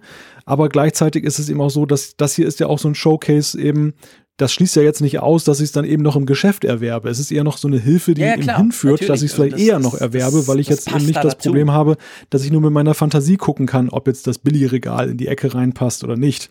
Und das finde ich ganz interessant, weil das auch durchaus inspirierend sein kann, eben für andere Branchen. Das ist eben nicht gleichbedeutend mit der Einzelhandel ist tot. Ja, nee, das ist definitiv so. Er muss sich einfach bewegen, damit da quasi was geht. Ähm, apropos bewegen, wollen wir uns mal zur Umfrage der Woche bewegen? ja, sehr gerne. okay, wir haben ja letzte Woche, bevor wir dann die neue Umfrage stellen, haben ja gefragt, wirst du dir einen Apple TV 4 kaufen? 4K kaufen, sorry, ein Apple TV 4K kaufen, sowas. Und ich glaube, man kann sagen, lieber Malte, wir hatten selten so ein klares Resultat bei einer unserer Umfragen, oder? ja, das kann man wohl sagen. Deshalb muss ich auch schmunzeln. Es haben fast 1300 Teilnehmer ähm, mitgemacht und das Ergebnis fiel so aus, dass der größte Teil, zwei Drittel kann man sagen, 65,5 Prozent, ein ganz klares Nein gesagt haben. Genau, dann noch 18,5 ein vielleicht, was ja auch unter Umständen eher so mh, mm, im Moment noch nicht. Und dann haben eigentlich nur 4% Ja gesagt und 4, 4, ungefähr gleich viel Prozent haben gesagt, ja, habe ich schon. Also das zeigt offensichtlich jetzt bei unserer Hörerschaft, sage ich mal so, ist das Interesse am Apple TV 4K doch noch recht verhalten, oder? das hast du jetzt sehr nett formuliert, sehr diplomatisch. Es, es, äh, ja, es deckt sich so mit diesem Anspruch oder der, der Darstellung auch von Apple lange Zeit, dass es ja eben ein Hobby ist, ein Nischenprodukt.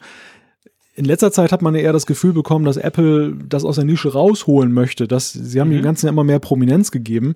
Aber es zeigt sich eben hier doch, zumindest in unserer Hörerschaft, und die ist ja nun eigentlich sehr technikaffin, es bleibt Nische.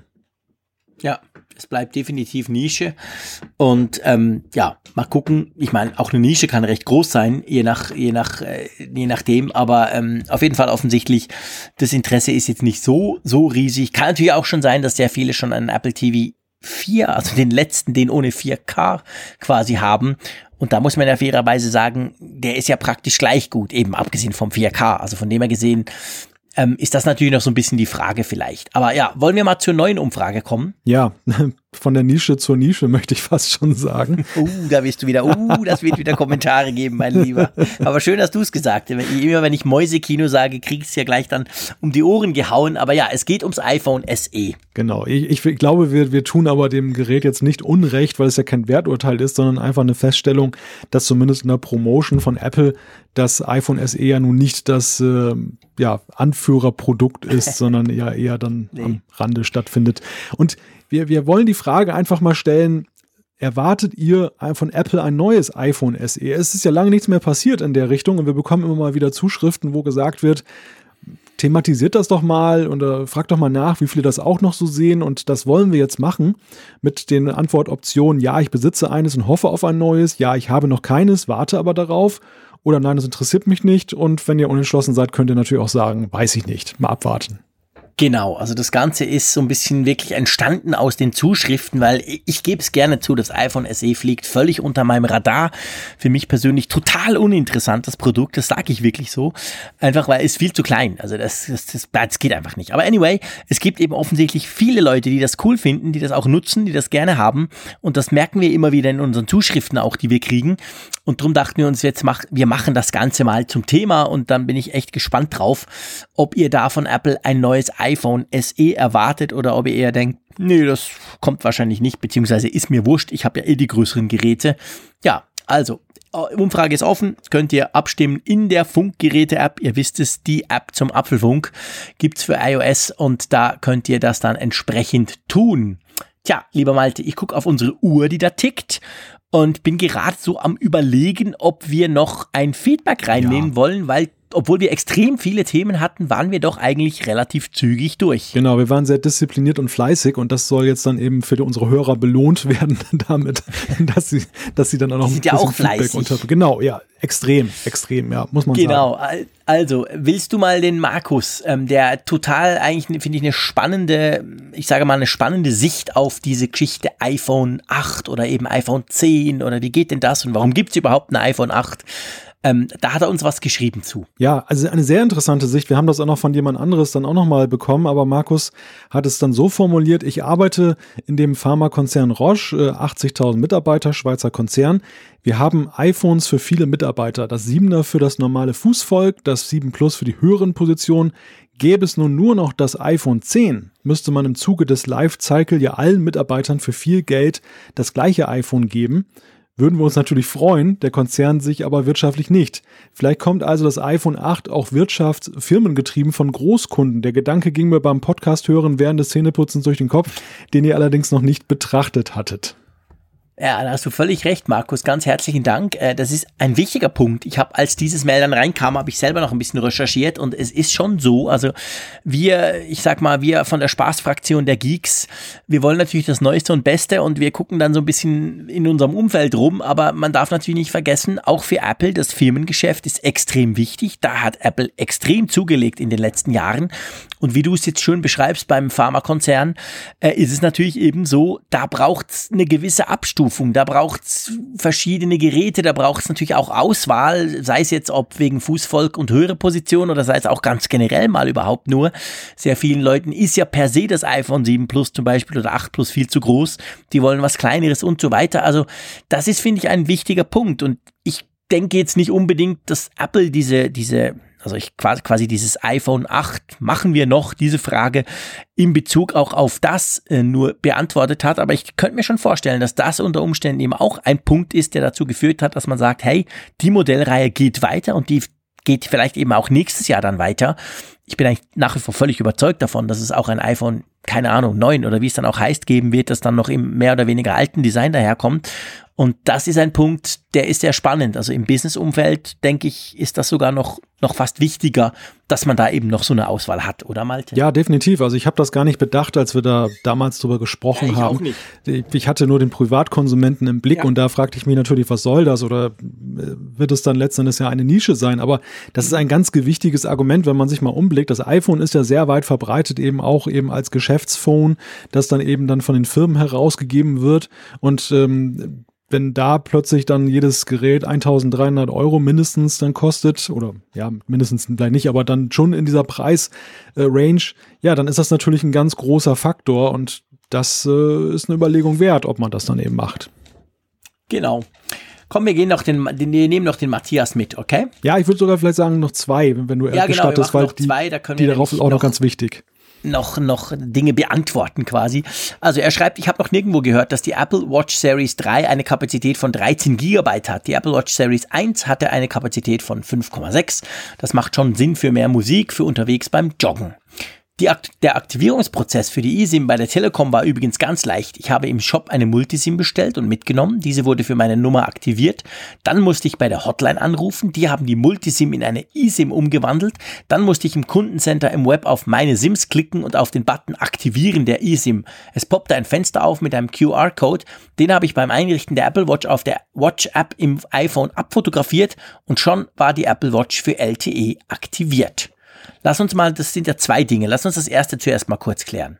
Ja, der Speicherplatz, der macht natürlich Sinn mit Blick darauf, dass man jetzt dann diese Konnektivität hat und dann ja auch so Dinge zwischenpuffern muss. Also da würde man ja relativ schnell an seine Grenzen kommen. Früher hat man sich ja gefragt, warum ist da so viel Speicher drin?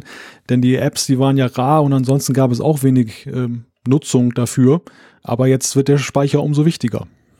Ja, und es ist so, also du hast es schon richtig noch nirgends gehört, Matthias, weil die hat nicht 13 Gigabyte, die hat entweder 8 oder 16. Also es ist so, dass die Apple Watch Series 3 ohne LTE, die hat 8 Gigabyte und die Version mit LTE, also sprich die Version, die auch autark funktionieren kann ohne iPhone, die hat 16 GB. Das ist die Unterscheidung der beiden Speichervarianten. Sonst grundsätzlich, ob es die Keramik Edition ist, die, die, die, die Edelstahl-Variante oder die Alu-Variante, das ist dann wurscht. Aber einfach LTE hat 16 GB und ähm, nicht LTE hat 8 bei der aktuellen Apple Watch. Ja, und dann ähm, die, der Aktivierungsprozess ist schon noch spannend, oder?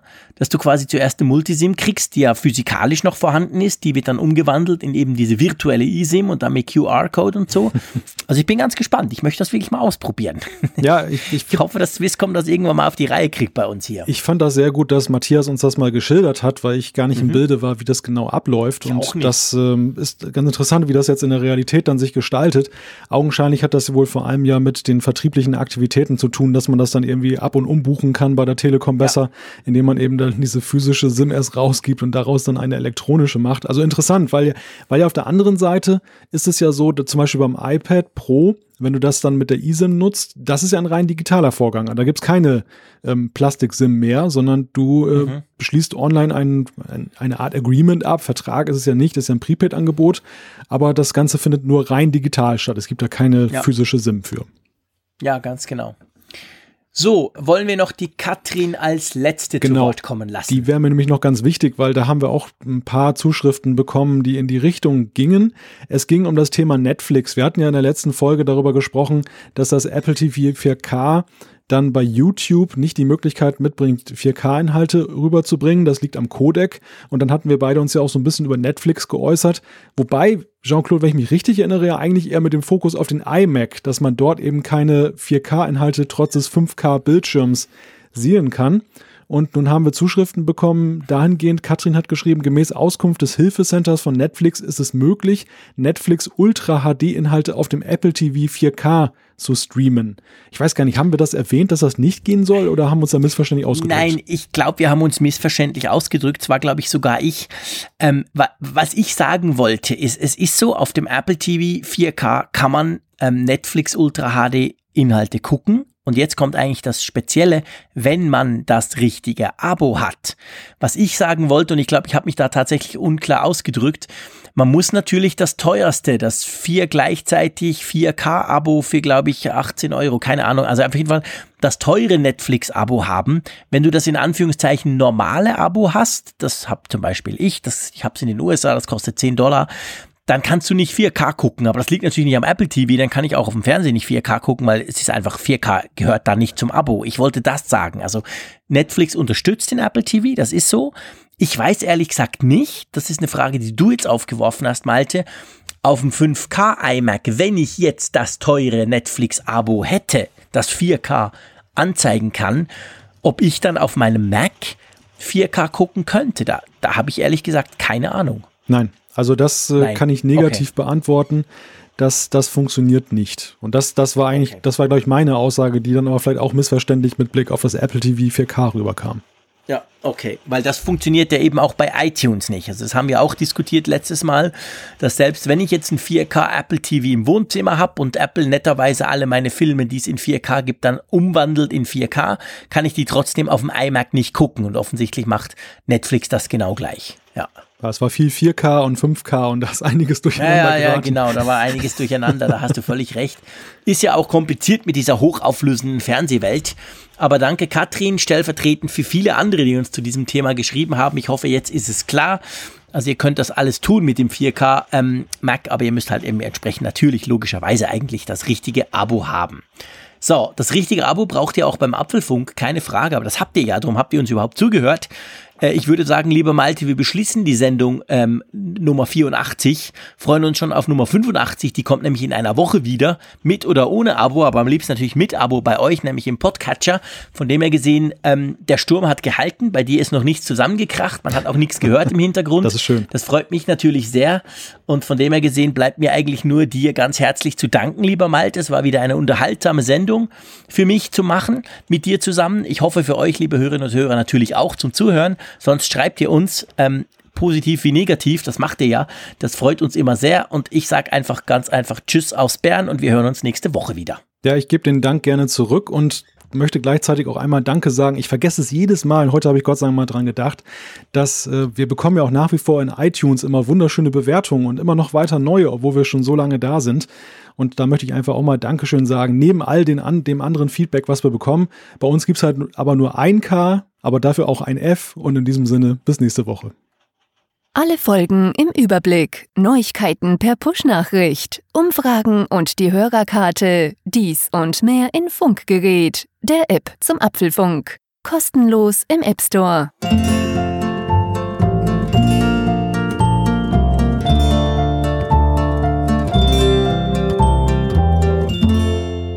Apfelfunk, der Podcast über Apple-Themen. Mehr Infos unter www.apfelfunk.com.